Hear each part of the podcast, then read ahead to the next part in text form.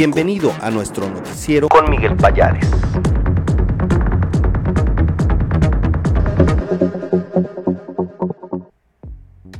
Estamos transmitiendo en vivo desde la Ciudad de México. Es lunes 18 de julio. Por favor, déjenos sus comentarios, díganos también desde dónde nos ve y vámonos con la información más relevante del mundo de los negocios. ¿Me acompaña? Adelante.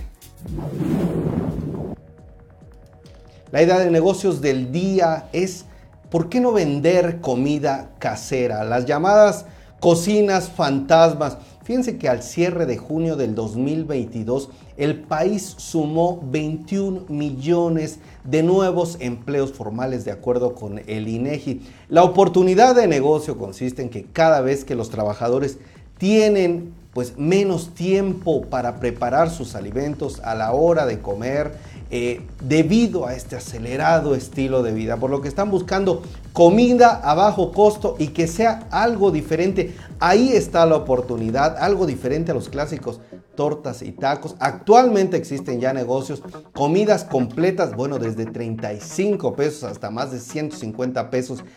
El rango es amplio y abrir un negocio de este tipo puede generar un ingreso adicional para tu familia.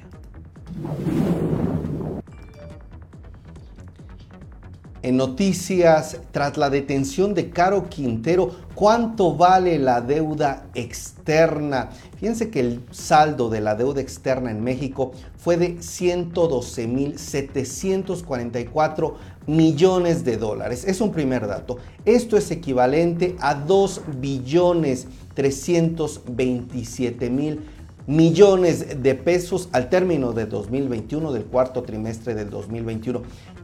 ¿Qué nos dice esta cifra? Que la deuda externa es de 2 billones. Bueno, imagínense que toda la economía mexicana ronda alrededor de los 17, 18 billones de pesos, el Producto Interno Bruto, la economía. Entonces, la deuda externa es de 2 billones 320 mil pesos. Bueno, todos estos datos surge de la deuda externa porque el narcotraficante Caro Quintero, que fue detenido el pasado viernes 15 de julio, Recordemos que en 1985 fue capturado en Costa Rica por el asesinato de un agente de la DEA. Tras ser capturado, ofreció justo pagar la deuda externa.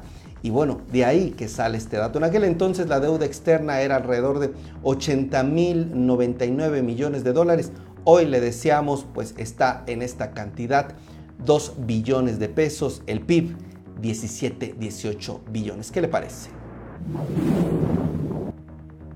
Nestlé inauguró una planta en Veracruz con 340 millones de dólares con la presencia ahí del presidente de México, Andrés Manuel López Obrador. Esta compañía pues abrió esta nueva planta de café Nescafé en la entidad. Con la entrada en operación de esta nueva unidad, México se convierte en el principal productor de café para Nestlé en todo el mundo. Repito, México se convertirá en el principal productor de café para Nestlé en el mundo por encima de Brasil y Vietnam, los dos mayores productores a nivel global. El centro de producción ahí en Veracruz arrancó con una inyección de capital de 154 millones de dólares para la primera etapa, después la segunda etapa alcanzó un total de 340 millones de dólares.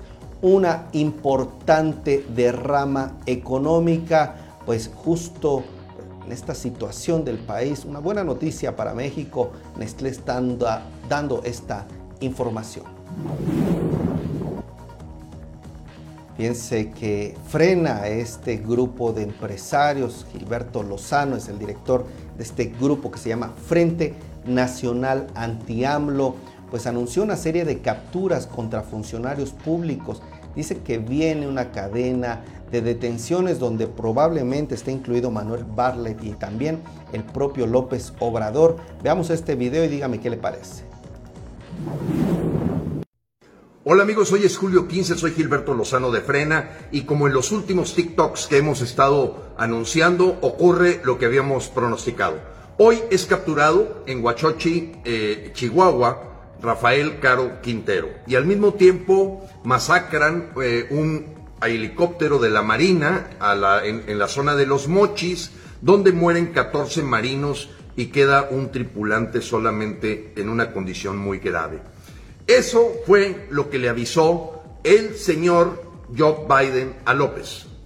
Y viene una cadena de capturas donde probablemente se ha incluido Manuel Bartlett y el propio López Obrador.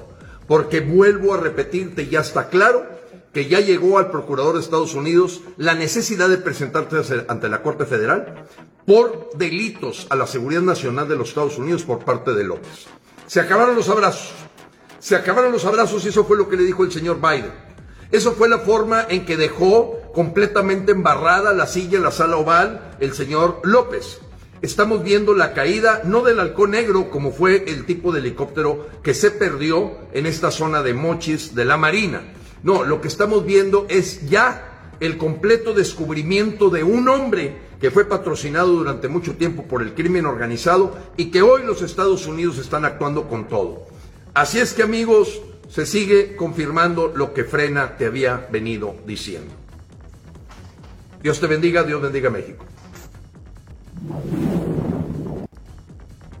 La inflación está profundamente arraigada, dice Goldman Sachs, el CEO de esta importante firma, David Salomón, dijo que la inflación está pues en esta situación arraigada en la economía y lo inusual de este periodo en particular es que tanto la demanda como la oferta, señala este directivo, se están viendo afectadas por la pandemia y la guerra en Ucrania. Tras presentar el reporte de resultados trimestrales del Banco de Inversión, Salomón manifestó que todavía hay empresas que aseguran que las cadenas de suministro siguen afectadas.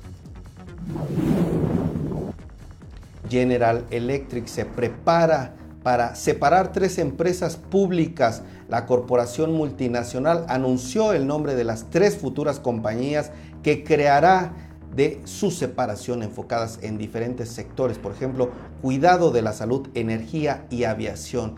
GE Healthcare será el nombre del negocio de atención médica. La cartera de negocios de energía de GE se unirá bajo la marca GE Vernova y el negocio de la aviación será nombrado GE Aerospace. Estas son las tres empresas públicas en las que se separará GE. ¿Qué empresas realizaron una fusión, una adquisición, una compra en junio de 2022? Bueno, el sexto mes del año, las empresas que protagonizaron este mercado de fusiones y adquisiciones fueron Grupo Carso, también estuvieron Grupo Radiocentro, Grupo Industrial Saltillo, El Heraldo, Laboratorios Sanfer, Probiomed, entre otras empresas, todas ellas realizaron fusiones millonarias. En junio de este año, el sector con más actividad de compra y venta fueron el sector industrial y de manufactura e ingeniería con cinco transacciones reportadas o un 26% del total. Vámonos con más información.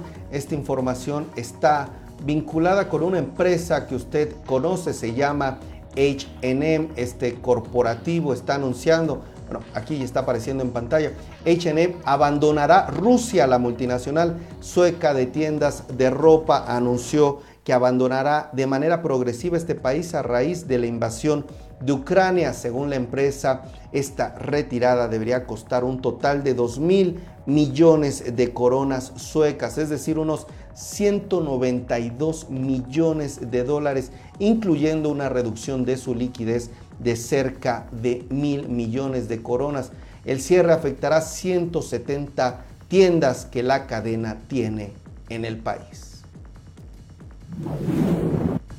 Hasta aquí la información. Quiero agradecer quien está presente. Gracias Marta Claudia. Gracias, Yanis Muciño, por estar presente, por decirnos que están por aquí. Gracias, Gloria Gómez. ¿Quién más está por ahí? ¿Qué les está pareciendo esta información vinculada a los negocios? ¿Qué les pareció este tema de la deuda externa? Vámonos con una entrevista que le tenemos preparada.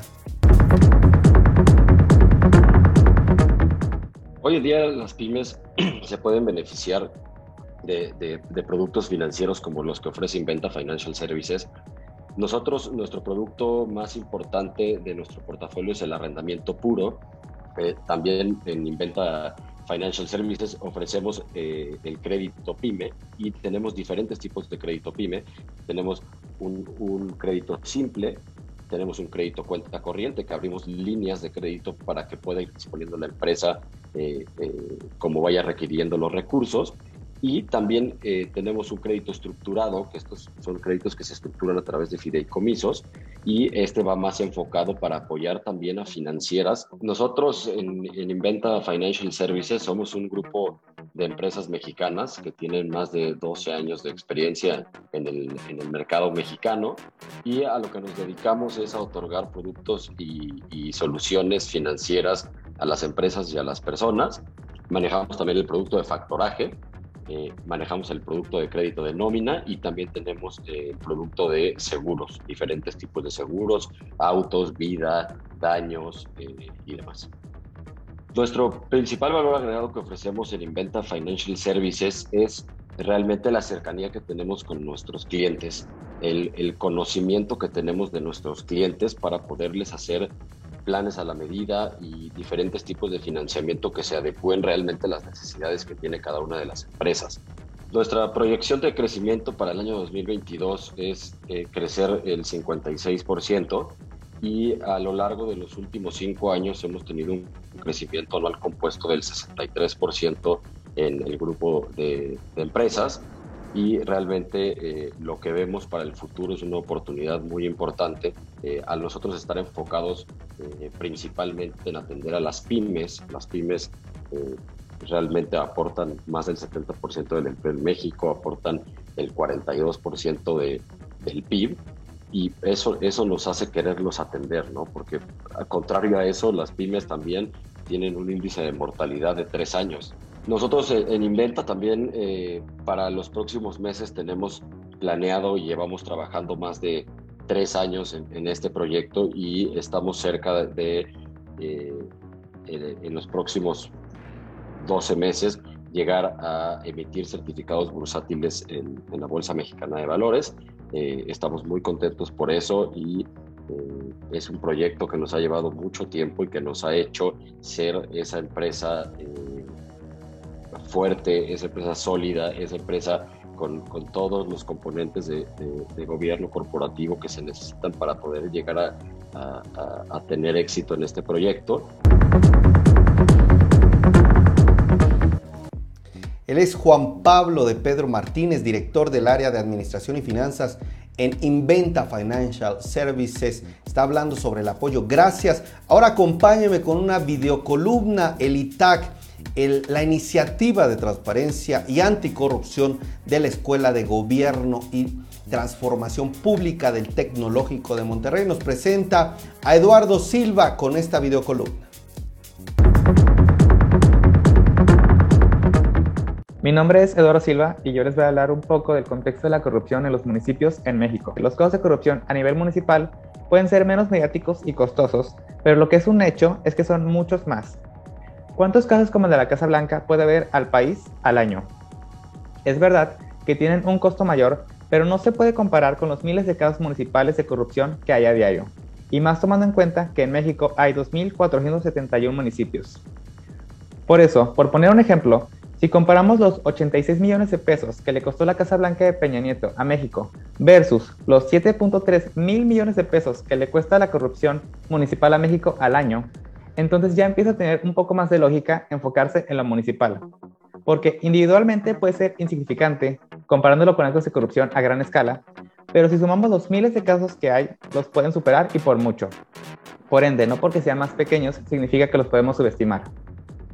A pesar de la dificultad de medir un fenómeno tan complejo como la corrupción, los indicadores apuntan a que, en efecto, este tiene una presencia más fuerte a nivel municipal, ya que según la encuesta nacional de calidad e impacto gubernamental, 5.7 de cada 10 trámites son realizados por los ciudadanos en el gobierno municipal, de los cuales por cada 10 trámites con incidencia de corrupción, 6.2 son realizados en el gobierno municipal. Además está el hecho de que el 76% de los mexicanos considera que hay prácticas corruptas más frecuentes en este nivel. Por esa razón es importante también enfocarse en lo municipal.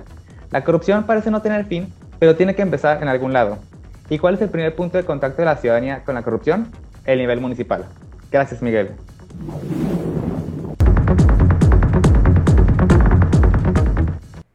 Agradecemos al ITAC del TEC de Monterrey por esta videocolumna. ¿Qué está pasando en los mercados? Vámonos con Marisol Huerta que nos trae el resumen financiero. Y bueno, pues comentarles que el día de hoy las operaciones financieras finalizaron en terreno negativo. Va a ser una semana en la que los reportes corporativos van a ser el foco de atención para los inversionistas. Esta semana se están esperando cerca de 72 emisoras que den a conocer sus cifras. Dentro de las más importantes tenemos a Netflix, tenemos a Tesla, tenemos a United Airlines, este, IBM que ya reportó, en la mañana reportó Goldman Sachs. Entonces, bueno, pues básicamente a los inversionistas van a estar muy pendientes de los resultados que se den a conocer.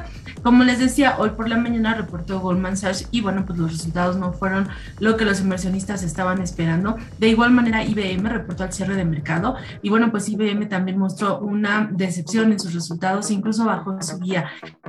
Entonces, ante esta situación, pues lo que observamos es que los mercados financieros finalizaron en terreno negativo. Por otro lado, bueno, pues siguen a la par dilucidando qué es lo que va a suceder en la próxima reunión de política monetaria por parte de la Fed. Recordemos que la semana anterior algunos miembros de la Fed se, eh, pues de alguna manera comentaron que se inclinaban más por un alza de 75 puntos que por 100 puntos base. Eso tranquiliza un poco a los inversionistas, pero bueno, pues los reportes, como se den a conocer, va a ser eh, la parte más importante. Una noticia corporativa que tuvo cierta importancia fue el hecho de que Apple bajó em, de alguna manera el que en este año ya no va a contratar más personal, pues esto por, es debido a la falta de suministro que tiene de algunos materiales y donde no está cumpliendo con la demanda. La demanda sigue estando fuerte, sin embargo, pues ellos ahorita tienen paradas muchísimas operaciones porque no se le está cumpliendo con los insumos necesarios, entonces anticipó esto. Esto provocó, por supuesto, que la acción retrocediera. Y bueno, para el caso de la bolsa en México, esta finalizó también en terreno negativo, 0.3% abajo, y el FTSE de Viva 0.6%. Y bueno, pues esto es lo que ocurrió el día de hoy en las operaciones financieras. Y bueno, pues me da mucho gusto desearles una linda tarde, que todos estén muy bien. Hasta luego.